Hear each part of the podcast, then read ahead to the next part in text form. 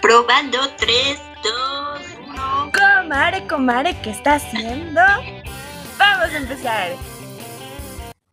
Bienvenidos gente, ¿cómo están? Así es, estamos de vuelta con el episodio número 2 de este bello podcast Estados. Nada más y nada menos que con una invitada súper especial, ella es Joa. Comadre, ¿qué pasó? ¿Cómo estás el día de hoy? Comadre, ¿qué pasó? Yo estoy muy, muy contenta y ya súper listísima para el chismecito del día de hoy.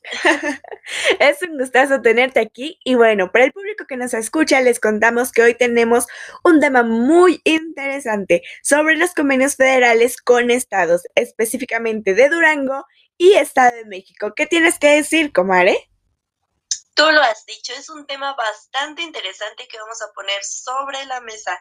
Así que quedes hasta el final porque este tema está que quema. Pero comencemos por los convenios de adhesión.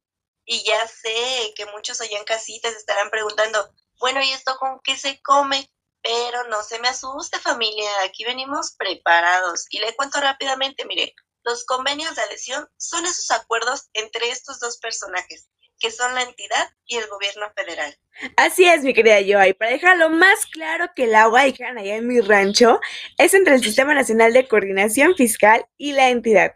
En esto se acuerdan aquellos términos y condiciones que el Estado establece sobre los ingresos que recauda la entidad. Y es muy curioso porque en estos convenios las modificaciones, mira, están a la orden del día y mismas a las que les llaman anexos. Y surgen estas porque el gobierno constantemente está implementando nuevos sistemas, ya sabes, eso de cerrar los ciclos. Y por lo tanto, pues actualizan los convenios. Es decir, si antes tal órgano trabajaba mediante este otro órgano, ahora no es así. Ahora trabaja con otro o se llama de otra forma o simplemente pues las tarifas han cambiado, ¿no? Mira, pues los convenios de adhesión entre un estado y otro son similares, pero cambian algunas pequeñas cosas como los impuestos que aplican, las tarifas, los órganos encargados, entre muchísimas otras cosas más. Ay, los impuestos, mira nomás a qué bonito tema llegamos. Qué bueno que tocas ese tema porque es uno de los más interesantes.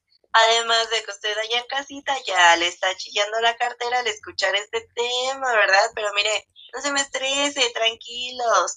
Probablemente tengan una idea, pero quizás no saben exactamente cómo se llaman o cuáles son sus tarifas.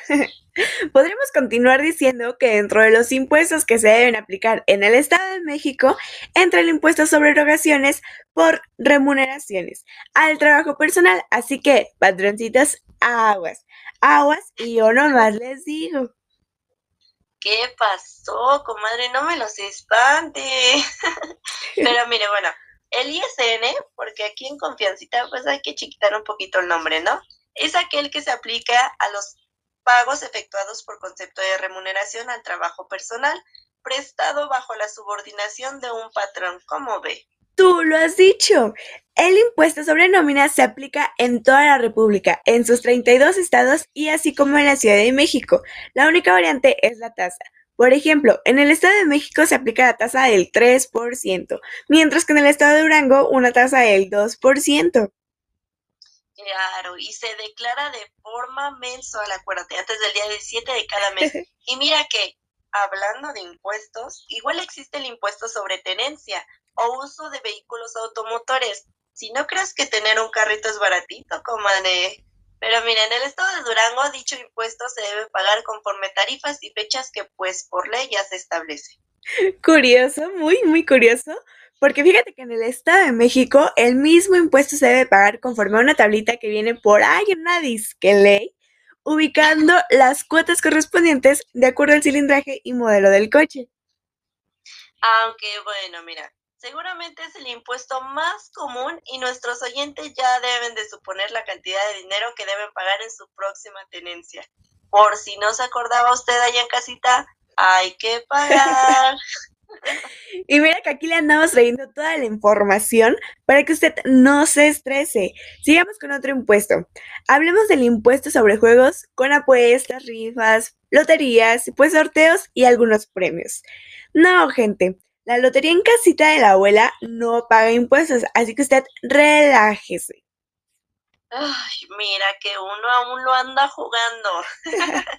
Pero este impuesto también aplica en el estado de Durango. Las personas obligadas a pagar dicho impuesto son las personas físicas o morales que organicen estos juegos con apuestas, rifas, loterías, sorteos y concursos de toda clase que se celebren en el estado. Y también las personas físicas y morales que obtengan ingresos en efectivo o en especie por premios. Así es, lo mismo pasa en el Estado de México y para el cálculo de este impuesto se tienen dos tasas, que bueno. Una tasa para personas que enajenen billetes o boletos que permiten participar en todas, todas las actividades que marca el título de la ley y otra tasa para las personas que obtengan ingresos por ganar premios. Comadre, 100% de acuerdo con usted. Me parece que las tasas son las que más cambian. Y estas se parecen a la amiga que si regreso con el ex, que si no, usted ya sabrá de quién hablo, porque amiga, date cuenta. Ay, comadre, aquí no saques los trapitos de una. Por el Estado de México, la tasa es del 12% para las personas físicas y morales que organicen dichos juegos y 6% para las personas que obtengan ingresos por ganar premios. Me imagino que para el estado de Durango son diferentes tasas, ¿no es así, comadre? Tú lo has dicho, comadre. Para el estado de Durango aplica la tasa del 8% para personas que enajenen dichos boletos y tasa del 4.25% para las personas que obtengan ingresos sobre dichos juegos. Así que si usted pensaba gastar en un boletito de lotería, mire, ni se preocupe porque ni lo va a necesitar. Pero bueno, usted allá en casita no se quede con lo que este par de locas dicen aquí e investigue porque nunca sabemos cuándo nos laven hasta los calzones. Por lo mientras, espero que hayas disfrutado de este pequeño chismecito, comadre.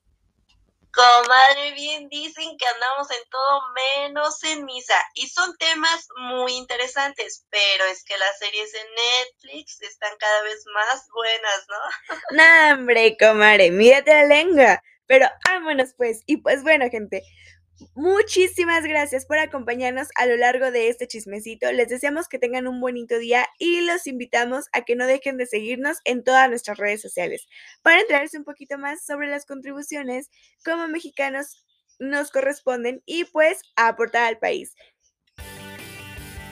¿Y saben qué, potritos? ¡Los amamos! ¡Adiós! ¡Adiós!